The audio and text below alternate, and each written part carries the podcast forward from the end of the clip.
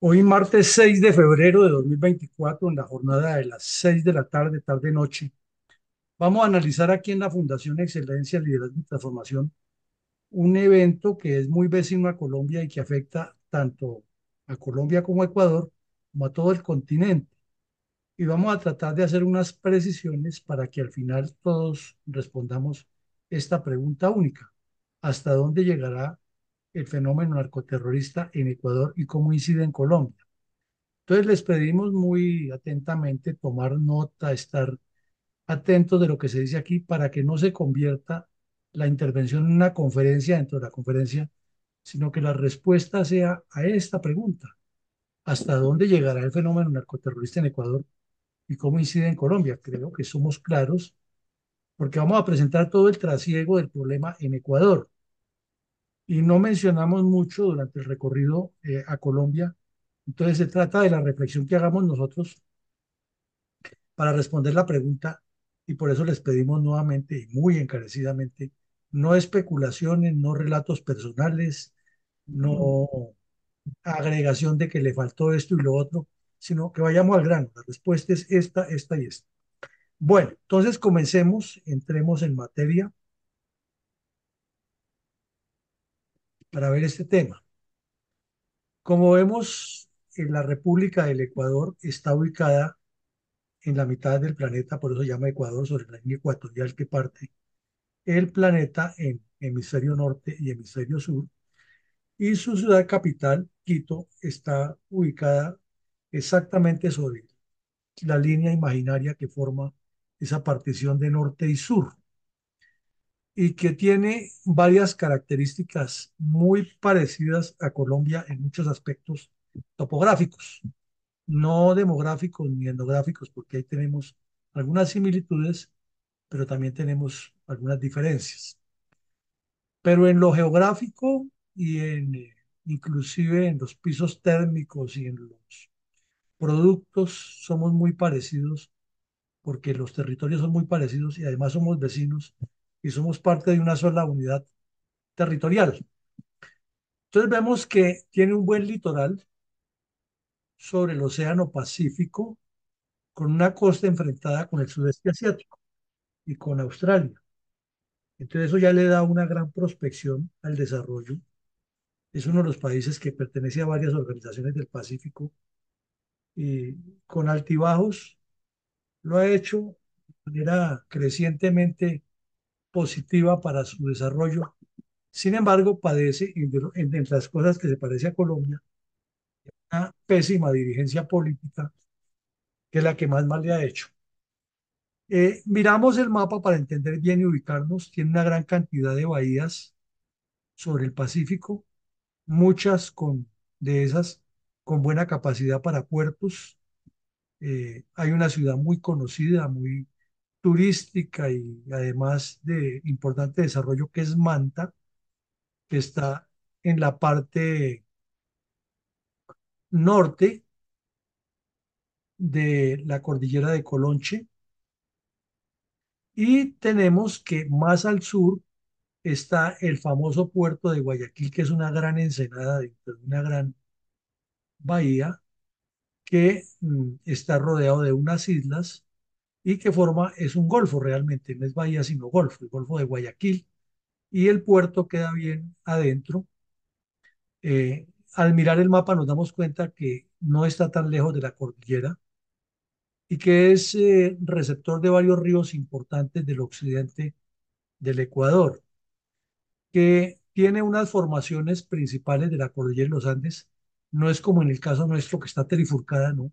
Allá es una sola, pero sí tiene unas formaciones independientes al occidente sobre la costa, en una región que se ha desarrollado de manera diferente al resto de Ecuador por la misma connotación geográfica. Entonces, las personas que viven en la parte alta o las que viven en la cordillera lo llaman los serranos o los de la sierra y tienen sus divisiones diferentes, eh, tanto etnográficas como mm, demográficas. Y al oriente, al descender, se parece mucho a Colombia, porque desciende sobre la llanura amazónica, sobre la selva amazónica, y es una zona muy rica en minerales, pero también en ecosistema. Y también tienen el problema de la depredación y los, los problemas internacionales del narcotráfico, porque tiene un buen límite esa zona selvática con Colombia, con Perú y prácticamente llega hasta Bolivia. No alcanza a llegar a Bolivia, pero, pero llega hasta el frente de Bolivia, cruzando todo el Perú, que es también en esa parte selvático. Es interesante conocer eso. Eh, es un país pequeño, no es grande, es mucho, mucho más pequeño que Colombia. Y con Colombia comparte una frontera de 581 kilómetros, casi toda fluvial, porque está con varios ríos que son muy conocidos, y no es sino descender de la cordillera al occidente, está el río Mira, o ascender la cordillera y luego descender hacia la selva, y está el río Putumayo principalmente. Hay otros ríos como el San Miguel. Pero en las otras partes donde existen los límites, también está más o menos por cursos de agua que no son tan, tan grandes.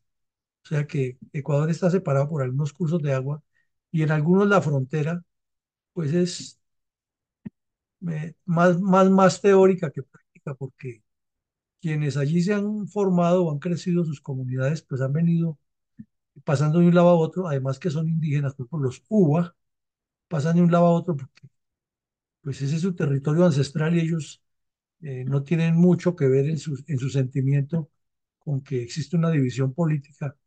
Y eso más o menos se ha respetado en el sentido de que tienen buen, buena relación, pero claro, ya están determinados los límites de los dos países y cada quien sabe si está en territorio colombiano o ecuatoriano. Como vemos, tiene varios departamentos, todos muy pequeños, muy conocidos además por nosotros, cuando nos hablan del departamento de Esmeraldas o de la provincia de Esmeraldas, de Manabí, donde están las mujeres más bonitas del Ecuador, en Manabí. En Quito está sobre el departamento de la provincia de Pichincha. La zona del Napo, que es la más fronteriza con Colombia y la más conflictiva por la presencia del narcotráfico y las guerrillas. Pastaza, que es más cercana a Perú y, ha sido famosos en la época de los conflictos armados que han tenido ellos los dos países. La de Azuay es una zona muy hermosa, tiene también eh, una, una diversidad de pisos térmicos interesantes y es turística, entre las más conocidas, ¿no? Y el de Guayas, donde está Guayaquil, eh, que está al sur de Manabí y constituye con Esmeraldas como un trío de zona turística, industrial y de desarrollo. Y tienen una rivalidad, así como existe en Brasil, entre cariocas y paulistas, en Colombia entre bayunos y paisas, en eh, España entre los de Barcelona y los de Madrid, existe igual allá, entonces eh, en el caso del Ecuador es muy marcada esa prevención que hay de las personas que son de esta región, del oriente, del occidente, con quienes son de la sierra. Los de la sierra tienen, obvio, algunas diferencias con los del oriente, pero son menos. Son datos que nos sirven. Y al occidente, el Pacífico tiene una buena cantidad de, de islas, eh, entre las que más se destacan, obviamente, son las Galápagos, donde el sabio Darwin hizo sus respectivas investigaciones y aseguró que con base en las, en las hallazgos que hizo allí, nosotros descendemos del mono, según la teoría del señor Darwin, y la humanidad ha evolucionado, ya que hizo un seguimiento, observación a todas las especies que hay allí en esa región. Entonces, ya miramos aquí algo más grave, y es la situación actual de los diferentes eh, métodos, formas y relaciones que tiene gran parte de, el territorio, no de la población, sino del territorio el narcotráfico, debido a todas estas connotaciones que quisimos describir un poco más amplias para entender, formarnos un, una visión, una radiografía de lo que es geográfica y topográficamente el Ecuador. Entonces vemos que hay cultivos de coca ubicados en los límites con Colombia, con el departamento del Putumayo y suroccidente, suroriente de Nariño, que hay laboratorios de procesamiento de coca en varias partes, sobre todo en los límites con Perú, vemos aquí uno, eh, que hay eh, también eh, tráfico de precursores químicos, y ahí sí vemos que hay en la frontera con Colombia, que hay más al centro, que hay al sur, que hay mucho más al sur en los límites con Perú, cerca de Guayaquil, obviamente cerca de Guayaquil.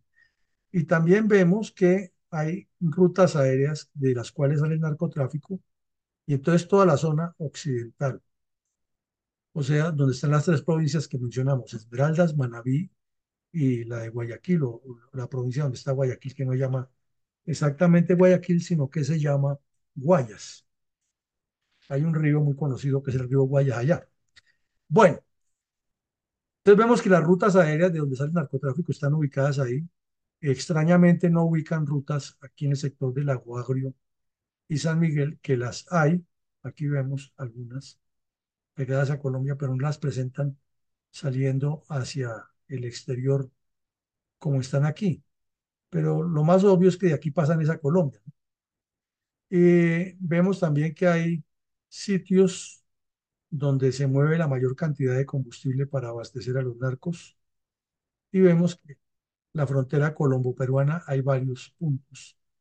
Y obviamente aquí en San Miguel, en los límites con Colombia, y al otro lado que el lago Agrio, muy cerca donde cayó el bandido Raúl Reyes, con mayor razón.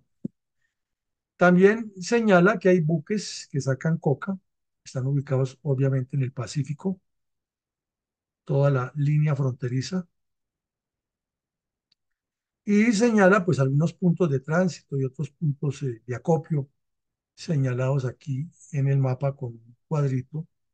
Entonces se tiene eh, señalado que sobre la costa occidental también hay varios puntos de acopio y Guayaquil obviamente tiene que ser uno, lo mismo que la región de Machala, que también es muy conocida por lo turística y por lo hermosa. Pero vemos aquí que en Machala hay varios elementos que tienen que ver con el tráfico de precursores químicos, con combustible, con eh, punto de tránsito internacional, en todos los sentidos de turistas y obviamente del narcotráfico, eh, punto de tránsito nacional porque es la salida para el Perú o la entrada al Ecuador para diferentes partes, en especial hacia Guayaquil, y que hay punto de acopio también aquí para sacarla o por mar o por aire o vía terrestre.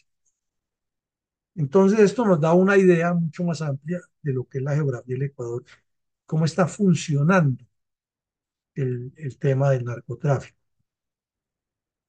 Pasamos aquí a hablar un poco sobre el retiro de la base de Manta.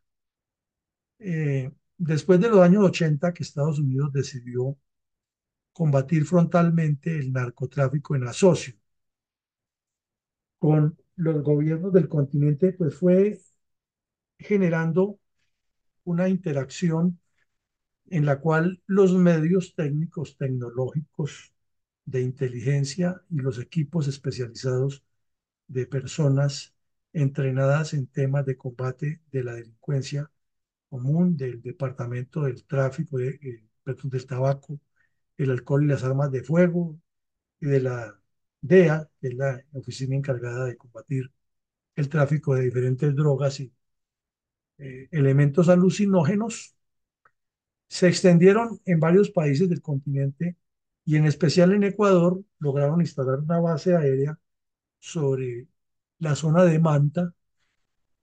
Vamos a mirarla aquí en el, en el mapa, en este sector, sobre el Pacífico, donde vemos que en este momento hay rutas tanto aéreas como marítimas para mover droga, toneladas de droga. Ahí había una, una base instalada por Estados Unidos de inteligencia militar y de detección de tráfico de estupefacientes y todo lo que fuera relacionado con el narcotráfico. La relación era siempre difícil porque el Ecuador desde los años 80 ha tenido una tendencia a unos gobiernos izquierdistas y casi todos los gobiernos izquierdistas del Ecuador muy cercanos a la guerrilla colombiana que desde esa época anda metida en el narcotráfico. Entonces la situación venía tensa y, e hizo metástasis cuando estaba un señor Palacio, era un tipo irrespetuoso, era tan irrespetuoso que invitaron al presidente Uribe a una ceremonia de posesión de, ese señor Palacios, y Uribe fue en representación de Colombia, y todos los países que estaban allí, los presidentes, tenían los pendones con las medidas protocolarias internacionales grandes. Y el de Colombia era una banderita chiquita, como la que llevan las personas al estadio para colocársela sobre los hombros al lado de unos pabellones impresionantes. Con eso le estaba diciendo a Uribe que él estaba más del lado de las FARC que, que, que de, que de Colombia.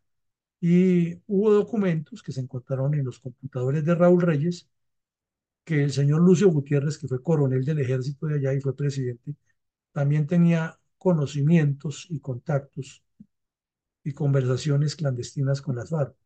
Cuando capturaron a Simón Trinidad, un evento que ya lo analizamos aquí en Kundelt, en la memoria histórica, las FARC muy airadamente le escribieron que cumplieran los tratos que tenían. Y parte de los tratos era que no fueran a extraditar a nadie, obviamente.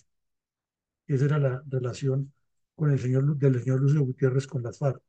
Entonces el tema es que apareció Rafael Correa, una persona que el papá de él estuvo preso por narcotráfico en Estados Unidos y que tenía ya una doctrina antiamericana, anti Estados Unidos y un odio contra el gobierno colombiano del señor Uribe porque combatía frontalmente las FARC y comenzó con dos objetivos, con tres objetivos y los logró todos. Uno era darle a las FARC territorio en el Ecuador y una especie de reconocimiento y carta blanca para que controlaran parte de la población civil en la zona limítrofe de los dos países.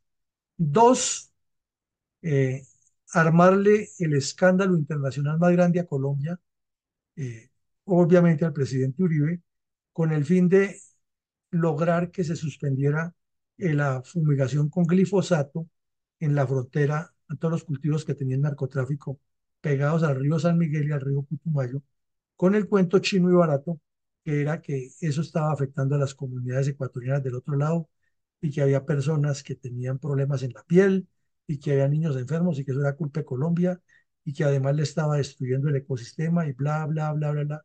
Lo cierto es que logró que a Colombia le ordenaran que suspendiera en esa región el glifosato. Y, tercera, y tercer objetivo que llevaba en mente era sacar a las fuerzas militares de Estados Unidos del Ecuador, o sea, retirarlas de la base de Manta y la logró. Cerró la base y le dio otro uso y siempre durante su largo periodo de desgobierno se preciaba y lo decía voz de cuello que él se había enfrentado al imperio americano y que ha sacado a los gringos que estaban violando su seguridad y la soberanía del Ecuador y que Ecuador era un país soberano. Me he dicho, por poco le declara la guerra a Estados Unidos ese personaje. Entonces, eh, la base militar fue retirada luego de que llevaba 10 años de operaciones y no ha habido todavía la posibilidad de reinstalarla, a menos que ahora, con lo que ha pasado, se reinstale Perú. Sabemos que el señor que está en este momento ejerciendo no puede durar, el señor Novoa no puede durar más de un año y medio, ya lleva como dos meses, tres meses, eh, porque lo que está es completando un periodo presidencial. Y de acuerdo con la constitución y las leyes ecuatorianas, así debe ser, no es que entra nuevo y lo elige por el periodo normal, no, sino que es para cumplir el periodo, el tiempo que le faltaba a quien eh, hizo un ejercicio que llaman la muerte súbita, que es cerrar el Congreso y, y renunciar a la presidencia, y los dos tienen que irse. Es una potestad que tiene el presidente.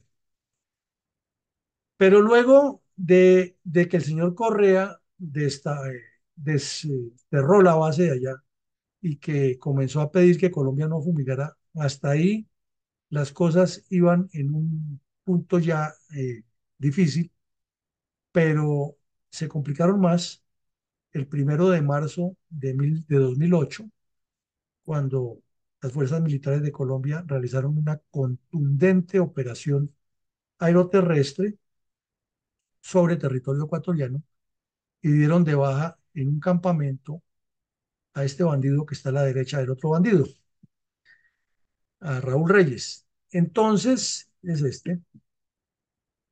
Este bandido tenía allí una especie de Cancillería Internacional de las FARC consentida por este otro señor, Correa, autorizada por él, y a ese campamento llegaban terroristas de todo el mundo, comunistas, eh, defensores de derechos humanos, miembros de ONGs, Provida, etcétera, etcétera, las madres de la Argentina, el secretario general del Partido Comunista Argentina, los representantes de los indígenas Mapache o Mapuche de Chile, los, eh, la etnia de Evo Morales de, de Bolivia, e inclusive se coordinaban cursos de terrorismo internacional ahí en la frontera con el Ecuador y luego los refinaban en la frontera con Venezuela por parte de Iván Márquez y de Timochenko. Y eso funcionaba de mil maravillas para ellos, para ellos hasta que en un trabajo de inteligencia muy bien hecho en Colombia, eh, con Ecuador, se localizó la guarida de Raúl Reyes y lo dieron de baja. Entonces eso fue el despiporre, la rabia tenaz de Correa. Miraba al presidente Uribe con ganas de mordisquearlo en una reunión internacional que se encontraron del grupo de Río en Santo Domingo, en República Dominicana. Decía que Colombia le había violado la soberanía, que todo lo que decía Uribe era falso, que era que Uribe se había inventado esos computadores para meterlos en el Ecuador y desprestigiarlo. Chávez inmediatamente también reaccionó y prácticamente le declaró la guerra a Colombia.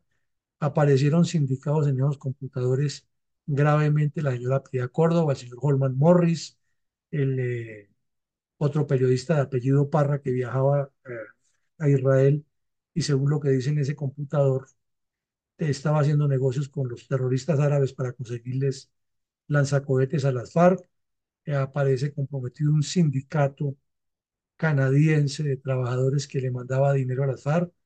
Eh, aparece detallado allí cómo la Asociación Nacional de Usuarios Campesinos tenía, era una representación política abierta de las FARC, simulando que era una organización de campesinos. Aparece el cura Oliverio Medina, de quien hablamos hace poco aquí también en Fundel, eh, relacionado con Lula da Silva, cinco funcionarios del gobierno de Lula da Silva nombrados por él para que negociaran con las FARC y le facilitaran todo lo que necesitaban. Apareció una cuenta en dólares o una caleta en dólares que tenían en Costa Rica. Ya fueron y la encontraron. La manejaban dos españoles que han sido docentes. Y una larga lista de sucesos que lo único que hicieron fue elucurar y elucurar. Y aquí apareció el señor Arrula, pastranista, que era presidente de la Corte Suprema, con el cuento más barato y chino que se ha podido inventar un magistrado colombiano, que era que esos computadores no tenían ninguna validez porque Colombia lo que ha debido hacer es, como los había eh, incautado en el Ecuador, eh, ni siquiera tocarlos, sino llamar a las autoridades ecuatorianas para que ellos lo recogieran hubieran sacado la información y que luego el señor Correa le hubiera enviado a Colombia la información. Entonces, uno no sabe si es ridículo, es estúpido o es del mismo lado que toma una decisión de ese. Porque eso era como entregarle el queso al gato para que, para que evitara que el, que el ratón se comiera el queso.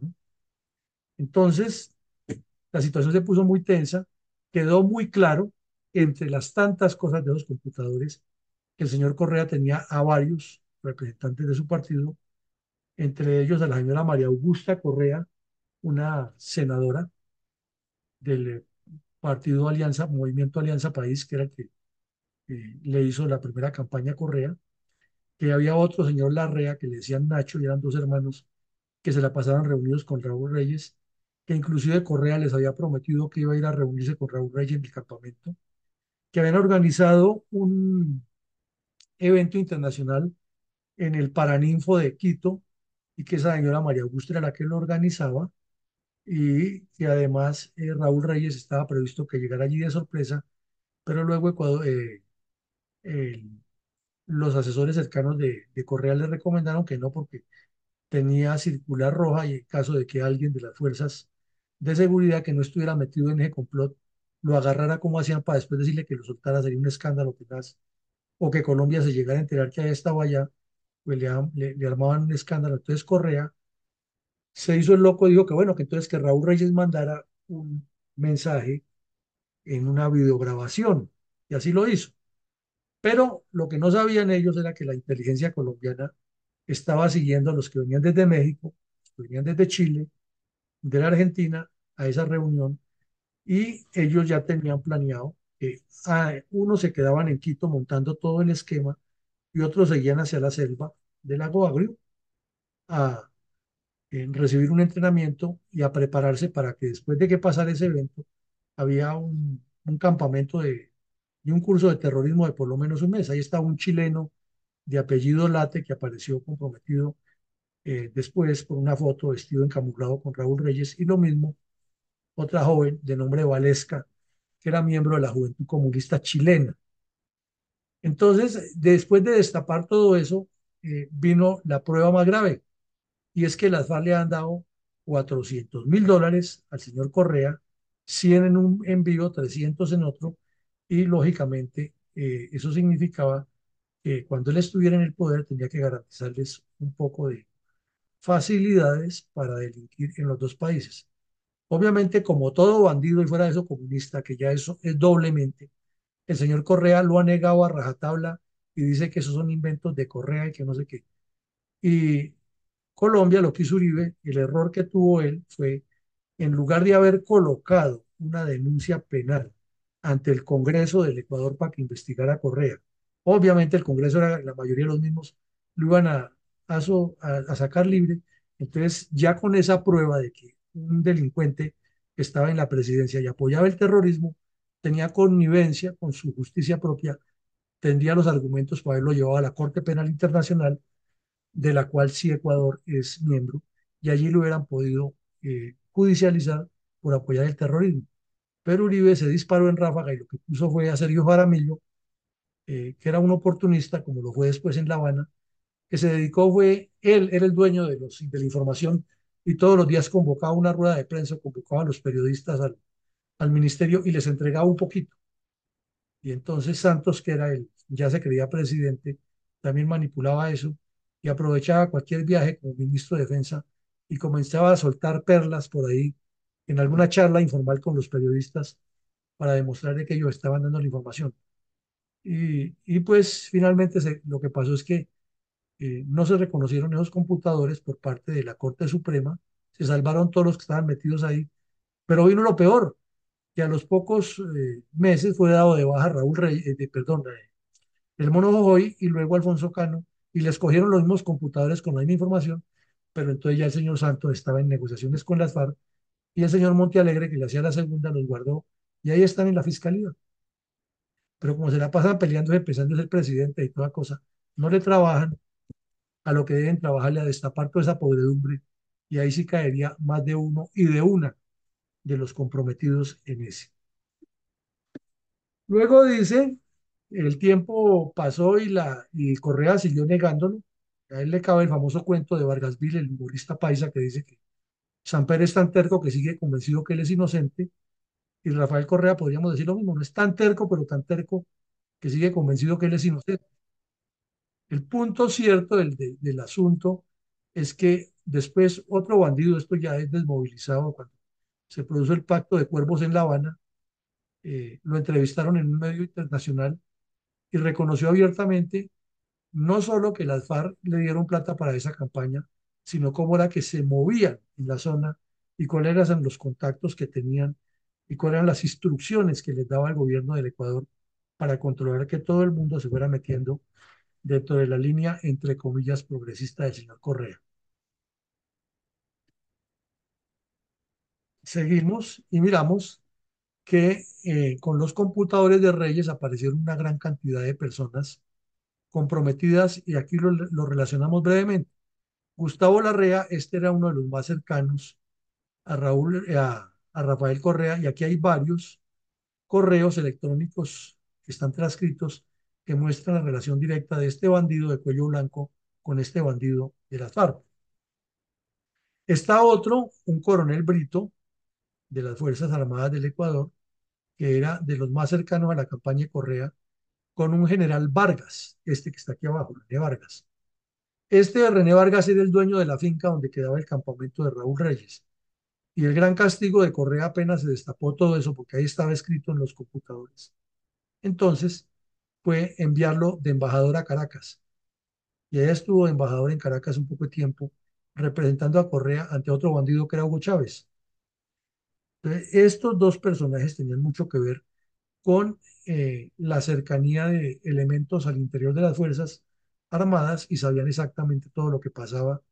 Y están aquí algunos de los correos que ellos intercambiaron con este delincuente, con Raúl Reyes.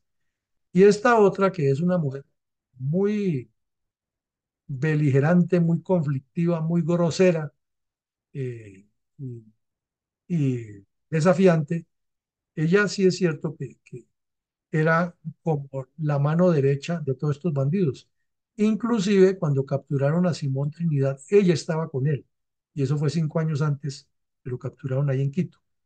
Y esta fue la que les organizó todo el evento internacional en el Paraninfo de Quito y, y fue la que tenía preparado toda la atención de los camaradas que llegaban del exterior.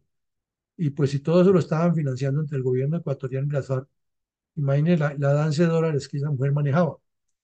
Y fue eh, senadora durante el- los gobiernos de Correa y era una de las más virulentas y de las más desafiantes y de las más conflictivas ante los medios de comunicación y de las que más duro atacaba tanto a Colombia como al señor Uribe. Ella promovió inclusive la justicia ecuatoriana, dictó órdenes de captura contra el mando militar de la época, que luego pues las tuvieron que rescindir porque los declaraban de delincuentes que han violado la soberanía del Ecuador. Y el señor Santos, como gran cosa, cuando ya subió al poder, entonces le envió los computadores a, a Correa diciéndole, mire lo que dicen de usted, pero yo creo que usted es, es limpio. Y al mismo tiempo le dijo a Chávez, que aparecía más untado todavía que Correa en los computadores, le, le dijo, eh, es que ahora usted es mi, mejor, mi nuevo mejor amigo. Y el otro de este personaje es Ricardo Patiño, que era el ministro de Fronteras, o sea, el encargado de coordinar toda la actividad subversiva que hacía Raúl Reyes en la frontera. Pero desde luego lo negaron y lo siguen negando y, y entonces queda en un dime y un direte y que fue que eran cosas de Uribe, que fueron cosas de la CIA, que, bueno, un montón de cosas que, de especulaciones que no terminan en nada. Pasemos ahora a ver otro detalle. Cuando comenzó la farsa del señor Santos con las FARC, entonces aparecieron las disidencias, las supuestas disidencias. Este delincuente es, era un ecuatoriano, le decían el guacho, y nació en el Ecuador, pero vivía en las dos partes, pues pescadores, después narcotraficantes, y se dedicó a cometer delitos en ambos lados de la frontera y creó una de las estructuras criminales de las FARC que se llama la Oliver Sinisterra, que lleva el nombre de otro bandido que murió en la zona en actividades de narcotráfico y de terrorismo. Eh, se hizo muy visible con dos o tres hechos muy fuertes. Primero aquí en Colombia mató un poco de gente y controlaba la zona de Tumaco y alrededores eh, violentamente. Asesinó muchos colombianos, muchas personas y de otros países, ¿no? Todo el que estuviera metido en narcotráfico, que se moviera por ahí, que no encuadrara en sus negocios, lo mandaba a matar. Pero los dos más visibles que hizo y que finalmente le costaron eh, la, la, vida, porque las fuerzas militares lo localizaron lo dieron de baja en los límites por allá en, de Colombia y Ecuador, fue una, este carro bomba que activó allá en la región de Guayas, un municipio, y otra el secuestro de dos periodistas y un fotógrafo del diario El Universo del Ecuador, y los secuestró y los asesinó a sangre fría, eh, aduciendo que en su jurisdicción, como decía él, no se metía a nadie, que no vinieran a investigarlo porque él iba a demostrar que era el que mandaba y bla, bla, bla, bla. Entonces, el, el hecho termina en que quedó muy claro que no era solamente este señor, sino que era toda una estructura que estaba funcionando desde hace varios años, en la cual había cárteles mexicanos, había gente de Europa, eh, había norteamericanos y brasileños, peruanos, argentinos. Es decir, se estaba moviendo un gran negocio de coca y las FARC tenían ya una buena parte de ese control de un lado y del otro la frontera. Y desde luego, si ya tenían su amiguis que les había ayudado y al que le han dado plata, pues blanco es gallina, lo come frito, se come y sabe huevo, ¿no? Quiere decir que el señor Correa y sus cómplices estaban relacionados con este delincuente, aunque al final de la nefasta existencia de este ya Correa no era el presidente, pero sus antecedentes sí, cuando inició su, su acción criminal. Eh, ahí vemos la foto de los dos periodistas y del camarógrafo que los tenían encadenados al Steve Alfar, la cadena al cuello, y este bandido cumpliéndole órdenes eh, al supuesto nuevo secretariado. Ahí es cuando se forma esa transición de que pasan de ser grupo terrorista armado a supuesto partido político. Es un supuesto que todavía no le han demostrado a los colombianos que es real. Luego vemos que siguió creciendo el problema en Ecuador y hay una gran cantidad de información en las redes que ustedes la pueden buscar. No vamos aquí a repetir tanta, pero hace eh, unos tres años después de la muerte de, del Guacho y cuando ya estaba para iniciar la pandemia, comenzaron a aparecer estas situaciones tan atroces en Ecuador como la que vemos en la foto. Un fin de semana aparecieron en varios puentes sobre Guayaquil eh, colgados cadáveres de personas que le debían cuentas a gente que estaba en la cárcel o a carteles de la droga.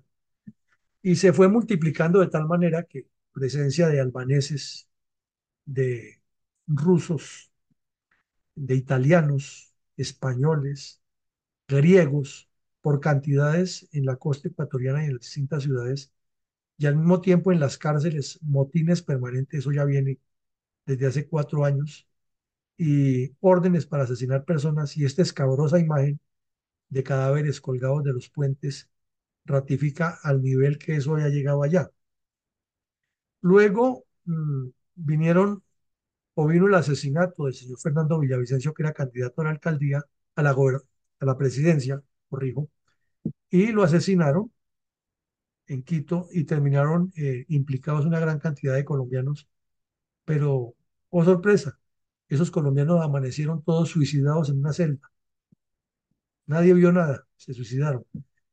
Y lo más reciente que llevó, que colmó la, la copa, fue que el presidente eh, anterior se vio obligado a renunciar. Por esta razón, le quedaba grande definitivamente el sistema carcelario, por la inflación que estaba ocurriendo, porque los efectos de la pandemia le afectaron la economía y porque en eso se parecen mucho los ecuatorianos a los colombianos, o nos parecemos, es en la pugnacidad política tan tenaz que hay en los dos países internamente. Entonces, estas imágenes ya más recientes, después de la muerte de Villavicencio, le dieron la vuelta al mundo. ¿Cómo era posible que en unas cárceles, en varias, los presos habían secuestrado la guardia y los tenían amedrentados, inclusive han matado a algunos, y de remate eh, habían asesinado a este candidato, que no era un dirigente político, él había sido un periodista que se ha dedicado a investigar a varios de esos grupos, que son varios, que los choneros, que los congas, que los no sé qué. Eh, él los había investigado muy a fondo, pero no se ha limitado a decir, es que el jefe de los bandidos es eh, NN alias Careyuca, no. Él decía eso y además decía, pero es que se trabaja con el diputado tal, trabaja con el juez tal, trabaja con el eh, alcalde tal, y pues desde luego ya se ha colgado su lápida al cuello. Entonces, cuando vino la, el proceso para buscar quién reemplazaba al presidente que renunció en su, en su periodo, que hizo lo de la muerte súbita con el otro, con el Congreso, el señor Novoa. Entonces, este era uno de los más opcionados a ganar y todo el tiempo abiertamente les dijo, y al otro día de que yo esté en la presidencia habrá tales decretos ordenando extradiciones de Estados Unidos, ordenando extinciones de dominio, el cartel tal lo vamos a capturar, sus jefes son tales y tales. O sea, el Señor les declaró la guerra abiertamente y ellos lo asesinaron. Entonces, ese asesinato muy grave, demasiado gravísimo, eh, y se revivió el tema de que era parecido a lo de Colombia con la época de Pablo Escobar. Y luego eh, comenzaron todas esas eh, de quién es el que los ha matado, porque estaban seis colombianos metidos ahí y ellos, como todo bandido, no sabían nada, únicamente los había contratado un señor que les pagaba, bla, bla, bla. Pero aquí se veía que en paralelo salían los bandidos, ustedes los ven con capuchas, armados con fusiles de infantería, con subametralladoras y con pistolas, con proveedores grandes, dando declaraciones y amedrentando y haciendo morisquetas y señas y claves para demostrar que tenían ellos el poder. Aquí vemos la lista de personas comprometidas en ese tema de el narcotráfico. Muchos de estos fueron públicamente denunciados por el eh, por el eh, señor eh, Villavicencio. Eh, con nombre propio señalaba a unos colombianos, Freddy Zapata, Wilson Figueroa, Iván Armuz y alias El Soldado, y con nombres de personas de la zona de los Balcanes, albaneses, kosovares, también eh, italianos y los que vienen de Europa, que no son de los Balcanes, pero son europeos, entonces señalaba a estos tres. Y paralelamente con eso, en Santa Marta, aquí en Colombia, capturaron a uno de esos bandidos internacionales estaba moviéndose entre Colombia y, Ecuador y vivía con una muchacha en Cali y le siguieron la pista y lo capturaron en Santa Marta. Eso fue noticia muy publicada. Entonces, estos eran de los identificados por él y de los que él señalaba como los peligrosos cabecillas y probablemente de alguno de ellos pudo haber salido la orden para que lo asesinara. Y aquí vemos más delincuentes internacionales eh, ya capturados o relacionados con el narcotráfico, como se ve por el fenotipo, personas de origen europeo. Luego, eh, otro de, los, de las formas como eh, se fue mostrando lo que sucede con el narcotráfico allá es que además de que colgaban las personas y vemos cómo las asesinaban y las dejaban amarradas eh, en las vías yendo para Guayaquil. Eso quiere decir que el epicentro estaba en Guayaquil y que ellos estaban, como dicen los, eh, so, los veterinarios, marcando territorio y demostrándole la fuerza que ellos tenían el control de esa zona. Y luego eh, comenzaron a destaparse una gran cantidad de eh, formas y métodos de traficar coca hacia Europa, hacerse visibles, y se hizo allí repetitivo en Ecuador, lo que ya era conocido aquí en Colombia hace muchos años, que es aprovechar las exportaciones hacia Europa, principalmente la del banano, pero pues Ecuador también exporta pescado, exporta otros elementos, artesanías, y en todas enviaban pero parece que el énfasis era en esta del banano. Entonces los narcos compraban la, la carga del banano y se la, se la tercerizaban a una empresa que hacía la exportación, entre comillas, legítima de banano, pero la carga iba, como dicen los señores de la policía, contaminada.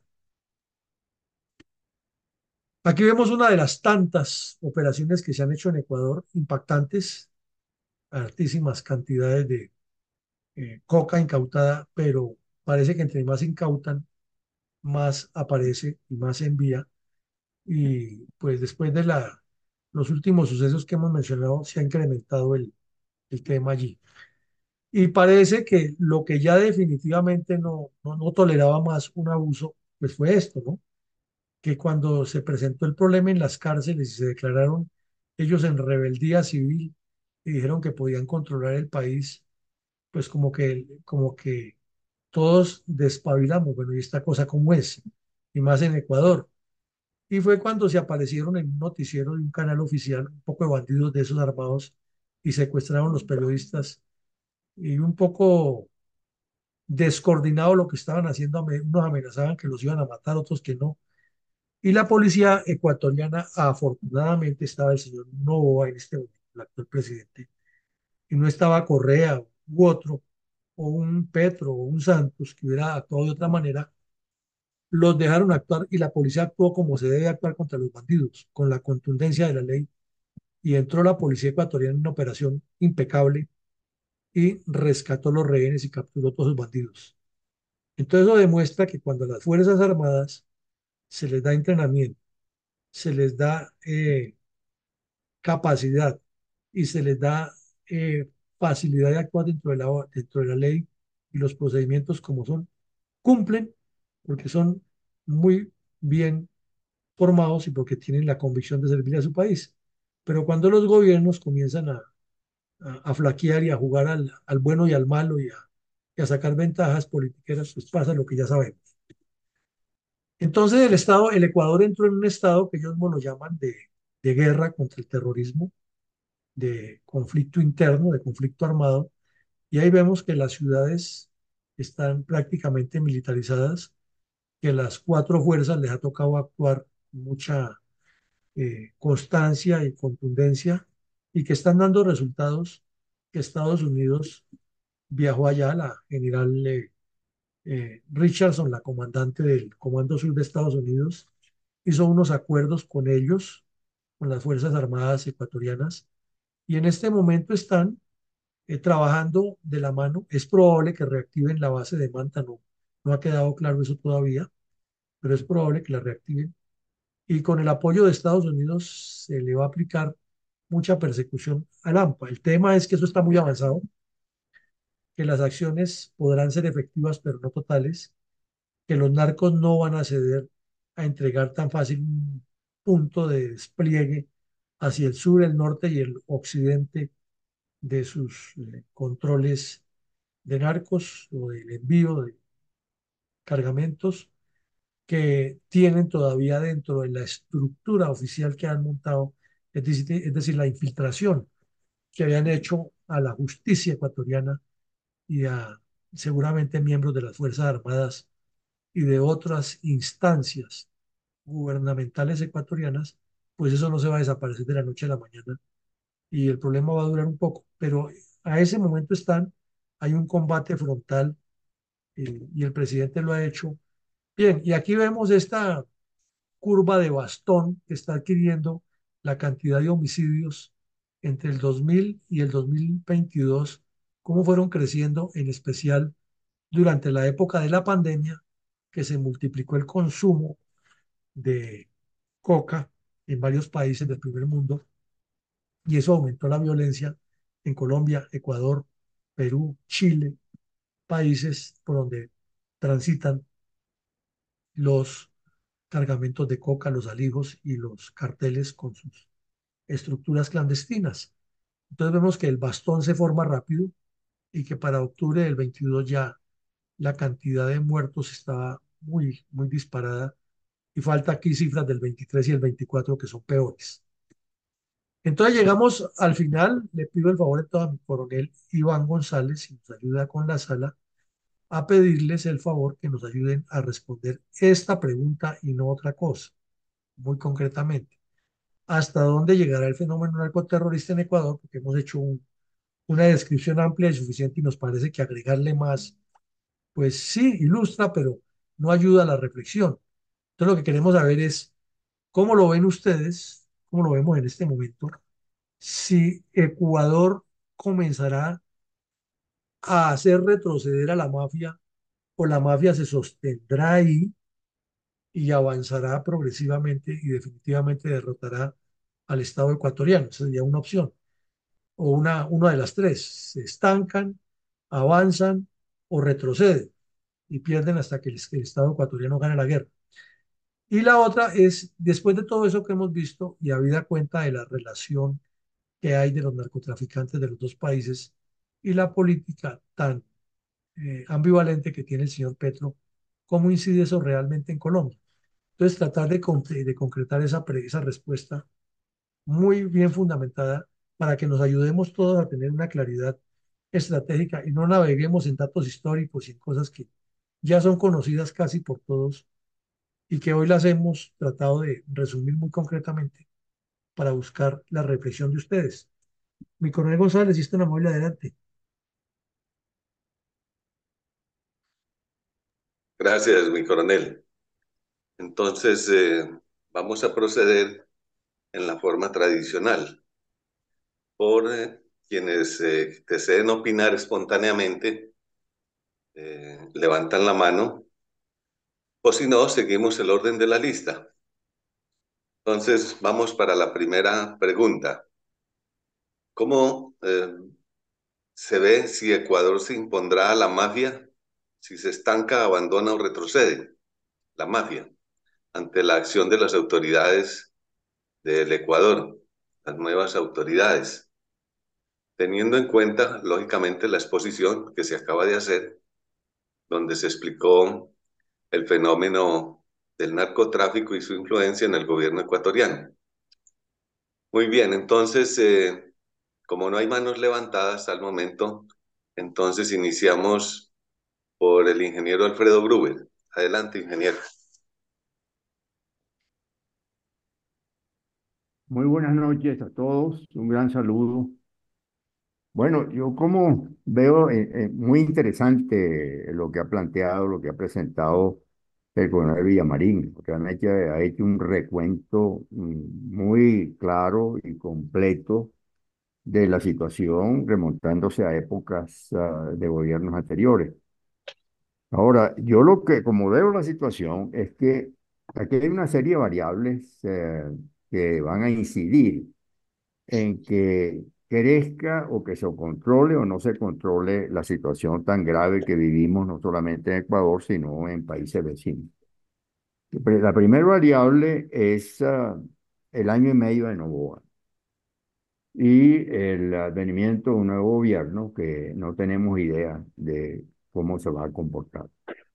Este, a no ser que haya realmente una continuidad en un proceso en donde exista un apoyo firme, eficiente de los Estados Unidos eh, y de el, los países también de la Unión Europea, pero específicamente los Estados Unidos. Este, y que exista la continuidad para poder eh, combatir a, estos bandidos y, realmente eh, irlos ah, eliminando con tipo israelita, ¿no? Porque es la única forma, ¿no? Quizás no tan extremo, pero, pero habría que hacerlo así. La segunda variable es el gobierno de Petro. ¿Cómo va a comportarse el gobierno de Petro con sus amigos? Yo este, veo una situación este, no muy clara en cuanto a la, la forma como, como el apoyo que necesita el, el gobierno ecuatoriano y la manifestación de ese apoyo por parte del gobierno colombiano. La tercera variable es el gobierno de Maduro. Eh, lamentablemente, yo como veo esta situación, para poderla controlar, tendría que hacer una acción conjunta entre los tres gobiernos. Pero por supuesto, ni Maduro ni Petro van a embarcarse en nada semejante. Entonces yo pienso que este, los criminales continuarán creciendo y continuarán, a pesar de todo el esfuerzo que haga este señor Novoa en, en año y medio, yo no veo que eso pueda ser controlable y con el apoyo inclusive de los Estados Unidos. Esto es algo que, que va a ser muy complejo, muy difícil. Esa es mi opinión. Gracias, ingeniero. Entonces damos la palabra a la doctora, a la ingeniera Rosita Medina, que ha levantado la mano. Adelante, ingeniero. Gracias, mi coronel. Y muchísimas gracias a mi coronel Villamarín por habernos hecho este recorderis tan importante de cosas que hemos eh, presenciado todos los aquí presentes y que sin embargo, como suele suceder acá en Colombia, nos olvidamos de todas las barbaridades que suceden y de las ninguna soluciones que se, que se dan desde el nivel de los gobiernos.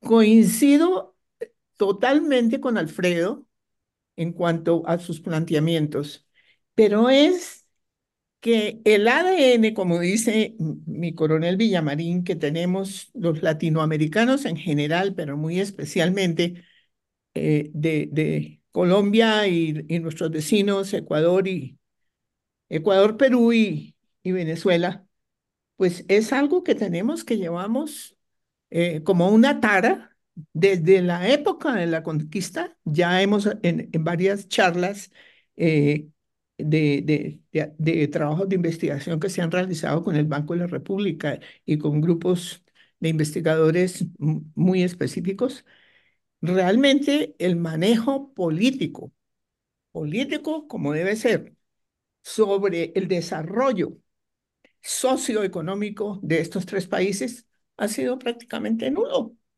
Desde que llegaron aquí, los que nos conquistaron, venían, eran por oro, plata, metales preciosos, etcétera, para llevárselos y aquí que sigan como puedan. Eso, eso es la tara grave que llevamos. Y ha continuado desde la conquista, la colonia, la independencia, la república. Ha seguido ese problema tan serio de que no ha habido una mano capaz de poner orden acá en estos países. No, estoy completamente de acuerdo contigo, Alfredo. Esto está bien difícil si no se le pone un poquito de mano dura. Muchas gracias. Gracias, ingeniera. También tiene la mano levantada Jairo Giraldo. Adelante, Jairo, por favor.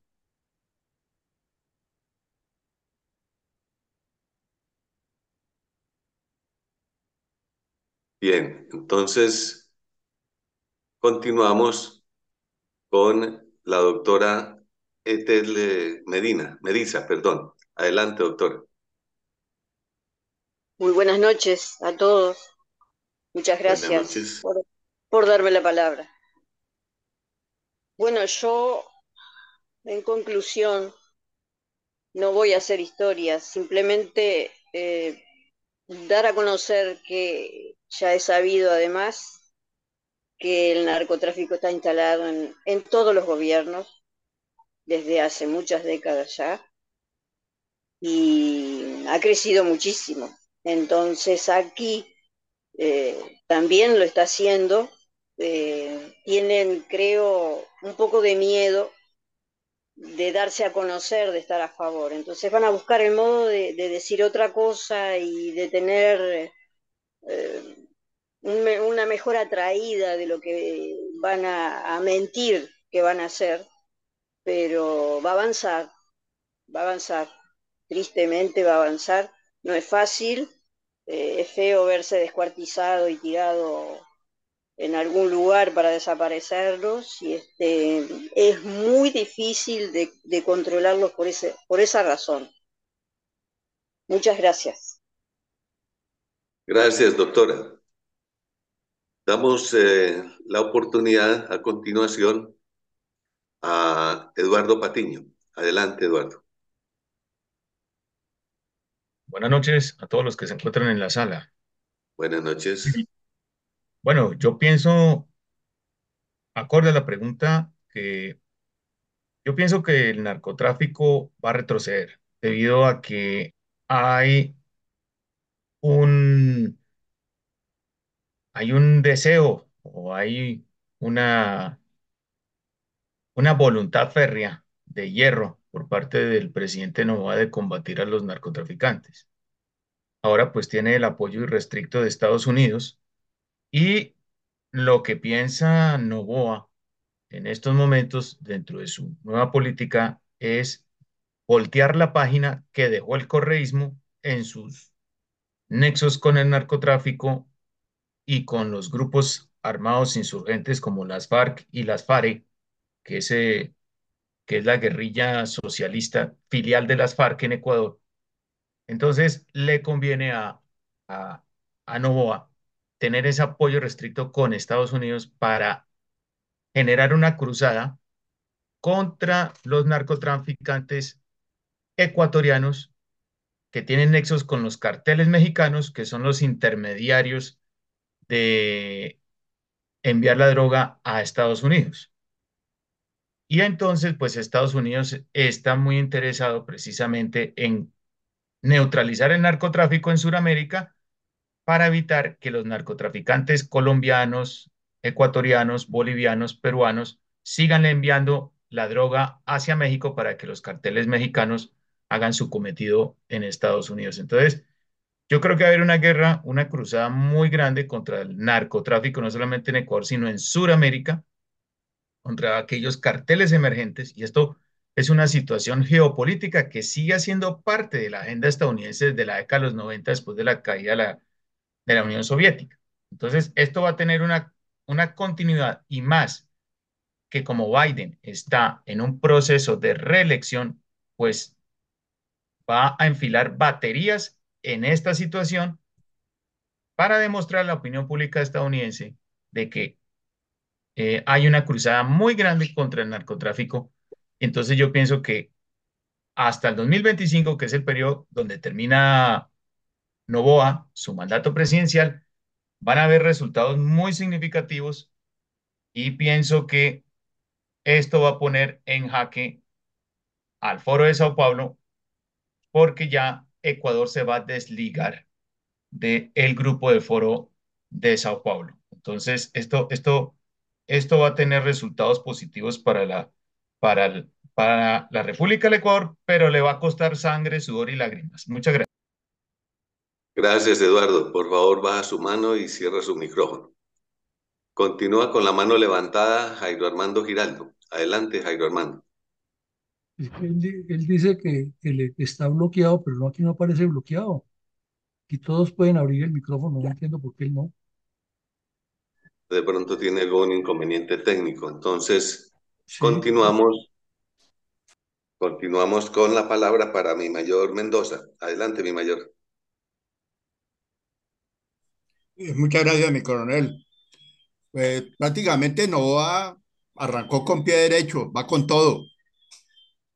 Y con el apoyo de los Estados Unidos, Dios quiera que, que, que ya haya un, un, un, un faro que, que nos ilumine a todos nosotros. Lógico que no va a tener, no va a tener el apoyo ni de Lula, ni de Maduro, ni de, ni de Petro.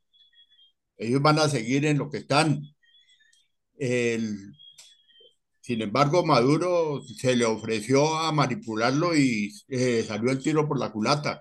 Entonces, esperemos que en el, en el corto tiempo que tenga y si tiene opción de reelección, ojalá sea nos acompañe o acompañe al Ecuador por más tiempo. Muchas gracias. Gracias, mi mayor. Damos la palabra a mi coronel Luis Alfonso Carvajal. Adelante, mi coronel. Gracias, mi coronel Iván. Buenas noches para la sala. Buenas En, noches. cuan- en cuanto a la primera parte de la pregunta, pienso que el fenómeno narcoterrorista en el Ecuador seguirá av- avanzando. Ellos seguirán desafiando a la sociedad y al gobierno. Ellos son muy persistentes. No obstante que saben que el final es la cárcel o el cementerio. La segunda parte de la pregunta, claro que incide en Colombia este fenómeno del narcotráfico del Ecuador, porque los narcotraficantes se conocen, ellos se apoyan.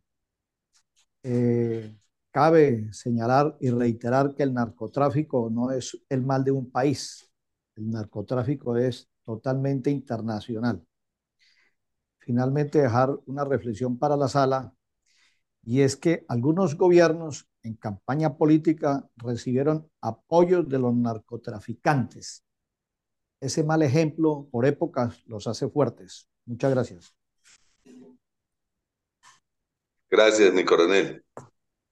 Eh, a continuación, la palabra es para Luis Humberto Pachón. Adelante, Luis Humberto. Mi coronel Iván, buenas noches. Muchas gracias, señor coronel Villamarín, por ese resumen sobre la situación de el Ecuador frente a las diversas modalidades delictivas.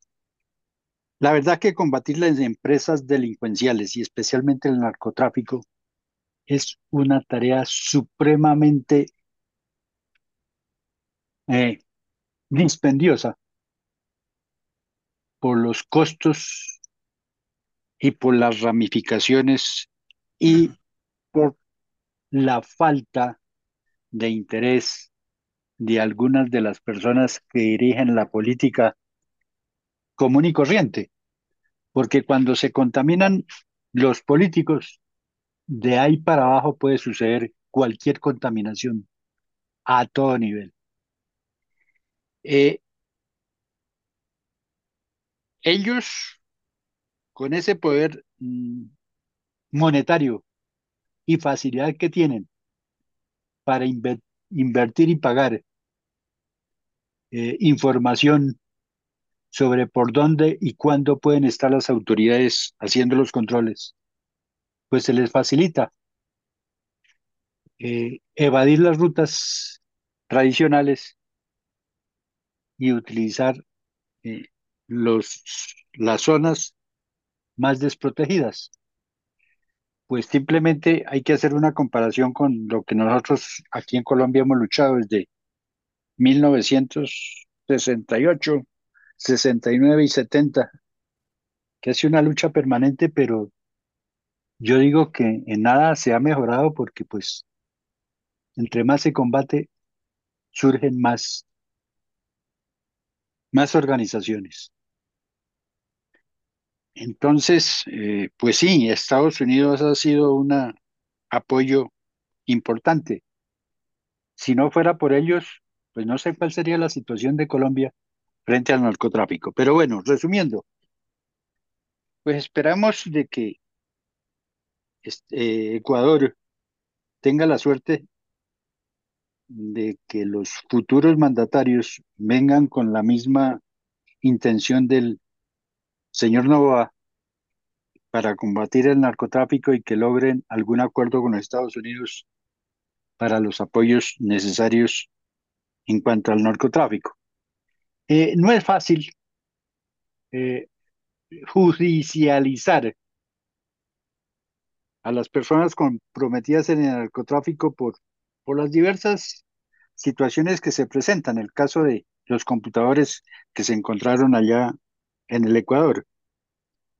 Pues la verdad que la jurisdicción le correspondía al Ecuador frente al, al manejo de la información de los computadores, porque no se podía uh, hacer de otra manera. Eh, de pronto, mm, la información que se extrajo de, de los computadores, pues considero yo que no se le hizo el manejo adecuado para haber obtenido mejores resultados en golpear a otras organizaciones.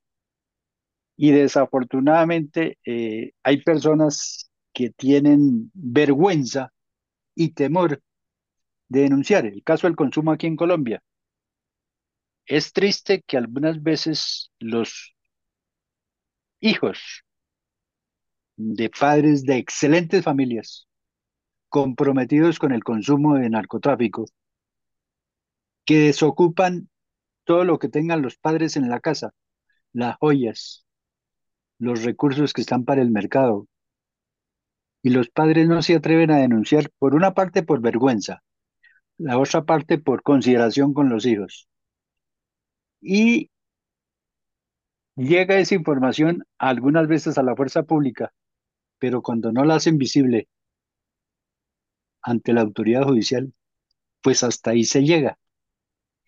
Porque si bien es cierto que hoy en día pues los alcaldes tienen la posibilidad de prohibir el consumo en determinadas zonas, los padres de familia no van a denunciar lo que los hijos hagan en casa. Entonces, ojalá le vaya bien al Ecuador. Y porque de Maduro y de Petro no esperemos sino ya hoy dieron las estadísticas de Colombia del aumento de 250 mil hectáreas a 330 mil. ¿Quién se las irá a fumar? ¿Quién las irá a consumir? Pues ahí está la, la inquietud. Gracias. Gracias, eh, muy amable. Vamos a dar entonces la palabra a Jairo Humberto Giraldo, que nos ha reportado que ya corrigió su eh, inconveniente. Adelante, Jairo Humberto. Muchas gracias. Un saludo especial para todos los asistentes. Voy a ser muy concreto. Ecuador. Pienso que en este momento existe un presidente con la voluntad política para combatir el narcotráfico, con unas fuerzas militares y de policía, al menos los mandos, totalmente comprometidos con el presidente en esta gran gesta que quieren hacer en contra del narcotráfico. Si fueron capaces de salir avantes con la violencia tan impresionante que se presentó en diciembre, orquestada por el expresidente Correa, y que gracias a Dios la pudieron apaciguar y pudieron dominarla, creo que Ecuador, si toma la decisión de que la base de Manta regrese al territorio ecuatoriano y con la ayuda de Estados Unidos lo va a lograr. Eso sí, que no crea el presidente ecuatoriano que va a tener apoyo ni siquiera mínimo de los presidentes progresistas, socialistas y comunistas de América Latina. Y lógicamente, mucho menos del presidente que tenemos nosotros en este momento. La segunda pregunta, ¿cómo incide el fenómeno ecuatoriano en Colombia? Yo creo que la incidencia va a ser mínima porque, como primera medida, sea que ellos combatan o combatan el narcotráfico y salgan adelante, en nada le interesa al gobierno colombiano, que lo único que ha hecho es apoyar totalmente a las bandas de delincuentes y narcotraficantes que lo llevaron al poder, con los que negociaron en la picota su hermano, Piedad Córdoba, y el excomisionado de paz. Eso va a ser muy fuerte. Y hace algunos años, cuando empezó Petro campaña presidencial, yo desafortunadamente, o afortunadamente creo, manifesté que ojalá nunca llegara, porque en Colombia iba a pasar lo que pasó con las fuerzas militares en México y en Venezuela, con el cartel de los Zetas mexicano, con el cartel de los soles en Venezuela, y me atreví inclusive a dar un nombre al cartel en Colombia, el cartel de los sables. Estamos en una situación supremamente delicada y peligrosa, con la manifestación que hizo el expresidente en cuatro o cinco idiomas, incluido el mandarín el fin de semana. Tuve la oportunidad de pronunciarme muy duro, pero muy duro contra el presidente y hice un llamado muy respetuoso a las fuerzas militares y de policía. No sé si ustedes lo leyeron, pero con mucho gusto lo podré mandar. Creo que Colombia va en un camino supremamente peligroso. Creo que están tratando de acabar con la institucionalidad que en Colombia están haciendo su trabajo, como es la Fiscalía, la Procuraduría, y están argumentando un falso golpe de Estado que nunca va a existir en Colombia, y sobre esto ya he hablado al respecto. Nunca se va a dar un golpe de Estado, jamás. Pero quieren explotar todo lo que está pasando con Leiva, con Nicolás Petro, con Benedetti y con todas las embarradas que están cometiendo. Entonces creo que esa es mi posición. Dios salve a Colombia. Muchas gracias. Muchas gracias. A continuación, la palabra para la señora María Alexandra. Adelante, María Alexandra. Gracias, buenas noches. Eh, veo verdad en, eh, en todos los, los aportes.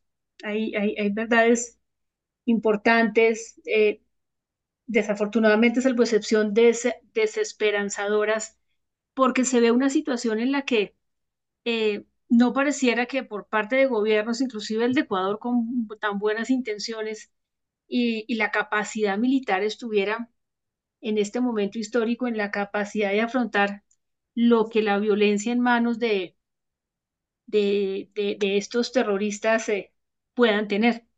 Precisamente por eso, al parecer, han tomado la delantera a, grandes pasos en el, en el tiempo reciente. Hay, hay una desesperanza real, a, a, pesar de las buenas intenciones del Ecuador, eh, y, y, efectivamente se ve un fenómeno global en el que los modus operandi son los mismos, no solamente en, en Occidente, sino en Oriente, no solamente en, Colombia, Ecuador, Venezuela, y, y, evidentemente algo está sucediendo con ese, con ese sistema eh, de una búsqueda de poder diferente y alternativo, opacando a la, a la población, es decir, todo lo contrario a una, a una democracia, independientemente de si, el, si son comunistas o si son eh, eh, capitalistas, eso creo que no, no, no, no es, eso es como un pretexto para la, para la situación. Creo que de haber algún logro no se daría del lado militar e inclusive ni siquiera del lado de la política. Si, algún, si alguna esperanza puede haber es de parte de los pueblos que logren más que levantarse entre el mismo pueblo lograr generar una nueva conciencia de educación frente a las drogas, porque en este momento lo que hemos visto es que las drogas tienen una intencionalidad de opacar el pensamiento humano, eh, no solamente de los civiles, sino también de los, eh, de los mismos militares. En estas fuerzas paralelas vemos cómo pues toda esta gente es inducida, son grupos narco, narcos eh, terroristas, pues eh, las drogas están en todos, en todos ellos. Entonces, eh, es la manera de manipular y, y, y, saldrán avante porque tienen el manejo del poder a través del dinero y con el dinero pues están comprando absolutamente todo. Y Colombia, América Latina como Ecuador, tiene unos recursos, unos recursos que, que tal vez estén detrás de toda esta, de toda esta intencionalidad hay que apropiarse de territorios y, y pues al paso que vamos está, se está logrando. Muchas gracias. Muchas gracias, doña María. Eh, a continuación, eh, la palabra es para mi mayor Raúl Peña. Adelante, mi mayor. Mi coronel, buenas noches. ¿Cómo me escucha? Fuerte y claro. Muy amable, muchas gracias porque estoy un poquito lejos, pero felicitaciones para mi coronel Villamarín, como siempre, excelente su ilustración. Eh, mi concepto es que el fenómeno del narco narcoterrorista en Ecuador continúa, eso no es una golondrina, no hace de verano con este presidente, lo que pasa es que no solamente en ese país, sino en todos estos países hay una simbiosis entre el narcotráfico, inundado de coca, así como nuestro país la está produciendo a borbotones y cómo dejamos nosotros de erradicar. Y cómo esa unión entre el narcotráfico y la corrupción, es que el problema número uno es la corrupción. Todos los poderes públicos en Ecuador, las instituciones, eso, ese, ese problema del correísmo es un problema que hay que acabarlo con mano dura y no, no creo que, que llegue la mano dura. El problema eh, ahora cómo incide en Colombia, eh, nosotros estamos, eh, no sé, estamos en una, en una declive porque vemos lo que está pasando en nuestro país, vemos lo que posiblemente va a suceder en un tiempo muy cercano donde puede formarse, Dios no lo quiera y no lo permita, una una, es la toma del poder, el presidente dice que le van a hacer una, que le están haciendo un golpe de Estado hablando, pero yo lo que creo es que es una, unos pasos para poder tomarse este poder. Totalmente el autoritarismo y, y con el producto del narcotráfico y todo eso, eh, eh, con todos estos países vecinos como Venezuela, entrando precursores químicos desde, desde el Brasil aquí a Colombia, y ahora una, allá el presidente de Ecuador es incapaz de hacer, así tenga el apoyo de Estados Unidos, yo creo que Estados Unidos su problema es otro. Entonces yo considero de que ese fenómeno no se va a acabar tan rápidamente como, como nosotros lo quisiéramos. Sería lo ideal porque no hay una no hay una, un plan a nivel mundial donde estén unidos todos los países y todos los presidentes para acabar con la corrupción, acabar con el narcotráfico acabar con la, la producción de, de, esta coca, que es lo que, lo que desafortunadamente nos tiene en vilo a toda la democracia, lo poquito que nos queda de la democracia, más que todo aquí en Colombia, y no sabemos cómo va a reaccionar porque vemos que ya mataron un candidato, eso para las mafias es muy fácil matar presidentes o para la, para la mafia es muy fácil comprar conciencias. Ese es mi concepto, mi coronel. Muchas gracias. Gracias, eh, mi mayor. Entonces, habiendo llegado ya al final de la lista, creo que no han participado todos. Bueno, eh, entonces me daría yo la oportunidad de responder las preguntas.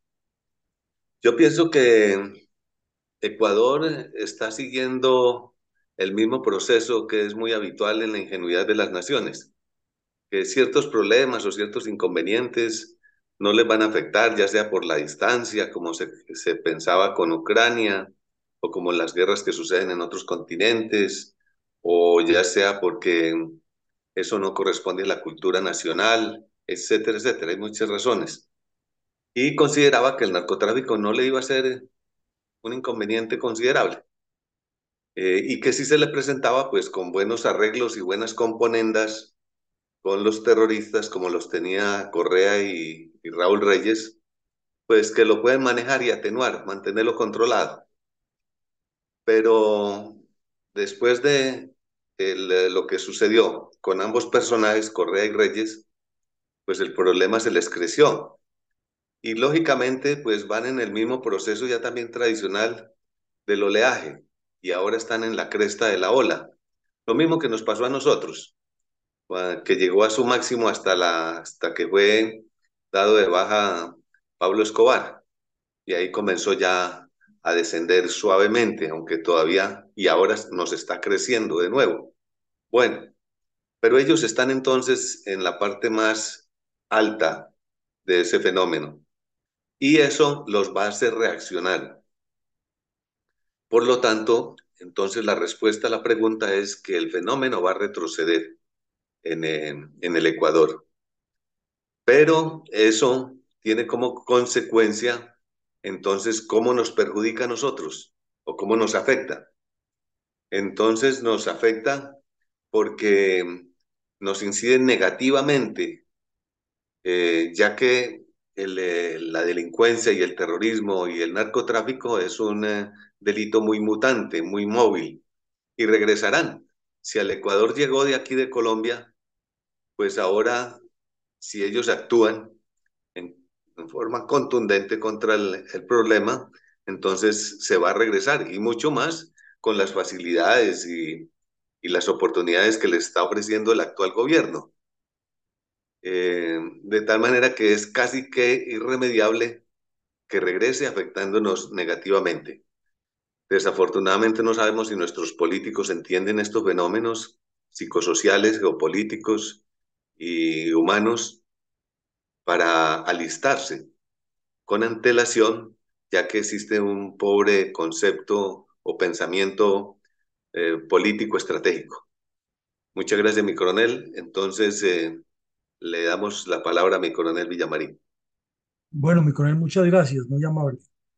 Muy amables a todos por participar y por dar sus puntos de vista y ayudarnos a concretar asuntos acerca de este tema. Hemos hecho un ejercicio que consistió en lo siguiente. Planteamos una pregunta general para la estructuración del conversatorio. Es hasta dónde llegará el fenómeno narcoterrorista en Ecuador y cómo incide eso en Colombia. Es la pregunta general. Entonces comenzamos a desarrollar la primera haciendo una descripción geoestratégica, geopolítica, geográfica, un poco sociológica, un poco histórica de lo que es el Ecuador. Y vimos que es un país que tiene algunas similitudes por el vecindario y por la misma estructura terráquea con Colombia, que tiene una costa occidental muy importante enfrentada con las costas orientales del continente asiático y con Australia, que tienen varias bahías y que la más importante bahía o Gran Golfo es el Golfo de Ecuador sobre el río Guayas, el Golfo de, Guayaquil sobre el río Guayas y la ciudad de Guayaquil. Y luego vimos la distribución, que son varias provincias, y resaltamos que las tres provincias del occidente, Guayas, Manabí y Esmeraldas, tienen una gran importancia geoeconómica y geoestratégica para el desarrollo del país, y que tienen unas diferencias etnográficas muy marcadas, que además son sociológicas e históricas con la zona andina que está aquí sobre la cordillera, que a diferencia de la cordillera andina en Colombia, allá es una sola una sola unidad territorial. En Colombia sabemos que al salir del departamento del Nariño se trifurca y nos forma tres cordilleras. En el Ecuador es una sola. Y que al oriente tiene una zona muy parecida a la nuestra, que es la amazónica, que es compartida además en su gran mayoría con Perú y se enfrenta prácticamente más al sur con eh, la República de, de, de Brasil y llegaría hasta Bolivia siguiendo ese, esa selva amazónica. Eh, vemos también aquí toda la infraestructura. La vimos, la infraestructura relacionada con el narcotráfico y notamos que nuevamente toda la zona occidental tiene el 90% de esa actividad, más una parte de la zona amazónica, es decir, al transmontar la cordillera por el occidente y descender hacia el oriente a la selva amazónica. Y notamos que tienen rutas aéreas, rutas marinas, rutas terrestres y que hay unos epicentros donde se mueven los insumos, donde hay laboratorios y donde hay comercio y puntos de acopio y puntos de tránsito y controles, y que eso ya ha llegado prácticamente hasta el Perú por la región de Machala.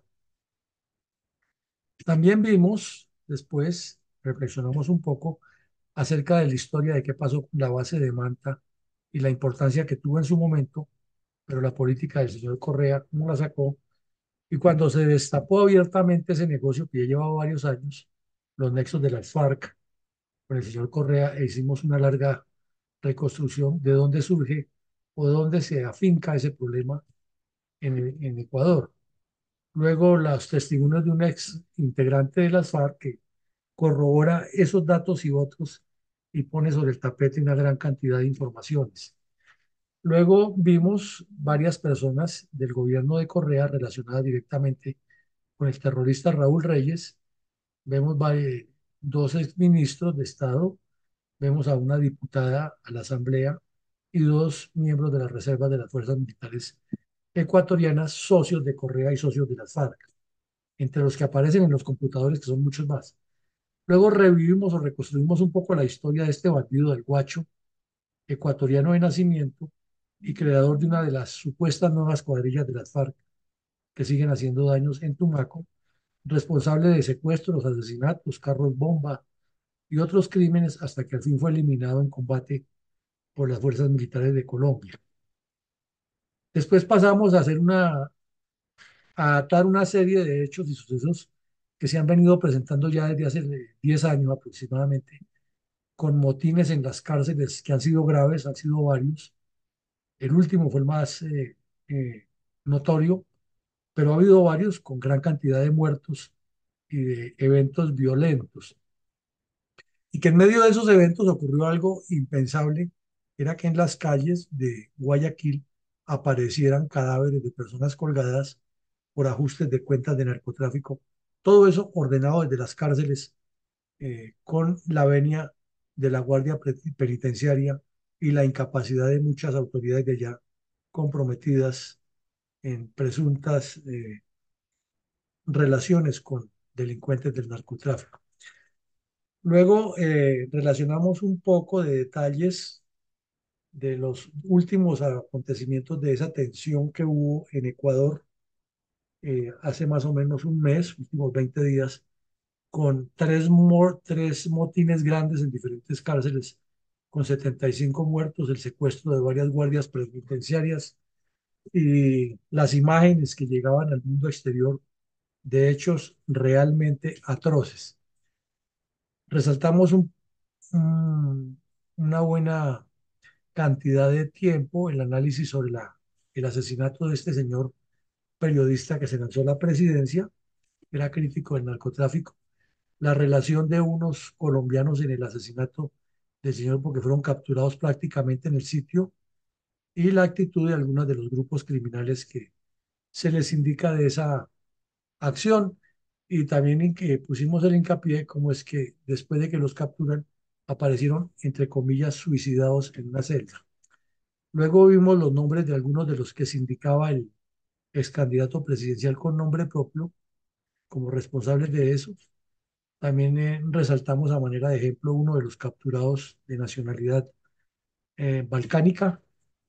Eh, pusimos en primera plana algunos de los periódicos que muestran la sevicia y la crueldad de estos delincuentes para actuar y cómo pretenden imponerse por medio de la fuerza, los métodos que utilizan para eh, enviarlos al hijos dentro de cargamentos legales o supuestamente manejados por empresas serias que son controladas o infiltradas por el narcotráfico. Vimos también cantidades ingentes de alijos incautados por la Fuerza Armada Ecuatoriana sin que esto sea lo suficiente ni lo definitivo, pero se nota que ha habido una lucha también allá. Resaltamos el hecho más eh, publicitado, más mediático, que fue el asunto de la incursión a la televisora y el secuestro de unas personas y la exitosísima operación de la Fuerza Armada Ecuatoriana, de la Policía Nacional Ecuatoriana, que no se detuvo en palitos ni entraron en diálogos con politiqueros ni en oportunistas, sino actuaron actuaron con transparencia, con eficiencia y en una operación incruenta liberaron a los 13 secuestrados, a los 15 secuestrados y capturaron a los 13 secuestradores. Luego eh, analizamos un poco la metodología de la seguridad como se viene desarrollando en el Ecuador, la visita de la general Richardson y los compromisos de la Casa Blanca para coadyuvar a combatir el delito las tasas de homicidios, cómo están adquiriendo ya la figura del bastón en los últimos tres años en Ecuador. Y luego pasamos a la, a la pregunta doble, ¿hasta dónde llegaría el fenómeno narcoterrorista y cómo incide en Colombia? Entonces, eh, las opiniones están divididas entre quienes consideran que va a disminuir y entre, con, entre quienes consideran que al contrario va a crecer, pero pues de eso se trata el análisis académico. Y hay puntos de vista muy valiosos, lo cual indica que ya llevarlo al terreno de la inteligencia militar y de, la, y de las operaciones, pues significa que se deben incrementar las acciones ofensivas, mantener la mano firme, que es lo más importante, y tener unidades especializadas en todo tipo de acciones de contraterrorismo urbano y rural, porque estas mafias ya operan así, además de trabajos muy especializados de inteligencia, equipos y personas permanentemente entrenadas en nuevas metodologías para blanquearle los capitales, para bloquearle los capitales, para bloquearle las actividades comerciales y para localizarlos en las empresas de fachada que monten dentro y fuera de Ecuador para hacer el negocio. Hubo también una crítica fuerte en torno, eh, que es muy compartida por la Fundación, en torno a que si no hay una sinergia internacional para combatir estos delincuentes, pues un solo país per se no podrá, ya que se necesita combatirlo al mismo tiempo en aspectos financieros, aspectos de flujo logístico, eh, aspectos de casas de contacto, eh, procedimientos comerciales, empresas que les blanquean negocios o les blanquean capitales, y todo lo que hemos escuchado en narcotráfico que requiere necesariamente sinergias internacionales. También hubo una coincidencia grande que por ser vecindario Colombia y por ser eh, parte de la cadena del narcotráfico o de los carteles, pues seguimos en la misma problemática. Hay dudas en el sentido de que eh, no se pueda minimizar más de lo que se quisiera, pero nos deja la claridad que es un reto que tienen o que tenemos los países afectados con este fenómeno para seguir luchando y seguirlo enfrentando. Y que además toca superar internamente las dificultades que hay con los gobiernos como el del señor Petro, el del señor eh, Arce en Bolivia, el de eh, Ortega en Nicaragua o, de, o la narcodictadura de Maduro en Venezuela.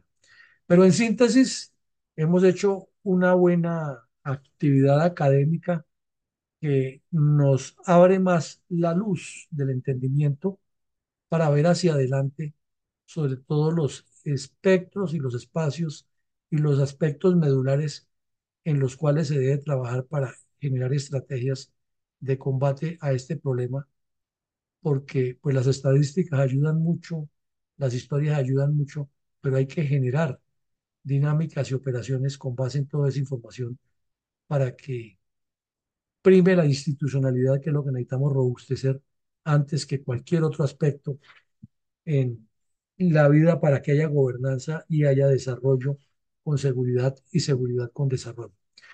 Bien, llegamos al final del ejercicio. Los invitamos mañana a continuar con nuestras actividades académicas. En la noche tendremos al señor coronel Diego Caicedo de la Policía Nacional, experto, abogado constitucionalista, haciendo ya la emisión número 21 del análisis de la Constitución Nacional. Hemos venido revisando artículo por artículo, título por título y eh, escuchando las inquietudes que hay del auditorio en caso de que se presente una asamblea constituyente, que es una alta probabilidad, tener ideas claras de qué es lo que sí se debe cambiar y qué es lo que no se debe cambiar y qué es lo que se debe definitivamente dejar eh, como está o mejorar si es el caso, pero no permitir que eh, la izquierda armada y desarmada y fuera eso relacionada con este problema tan complejo del narcotráfico venga a pretender gobernar a Colombia y transformarnos la carta política con la cual nos regimos. A todos, muchísimas gracias. Que Dios nos siga bendiciendo y aquí siempre las puertas abiertas para recibirlos con el mismo link todos los días. Una feliz noche para todos. Gracias y feliz noche para todos. Gracias, Gracias. coronel. Muchas Feliz gracias igualmente a todos. Feliz noche para todos. Dios y patria, feliz noche.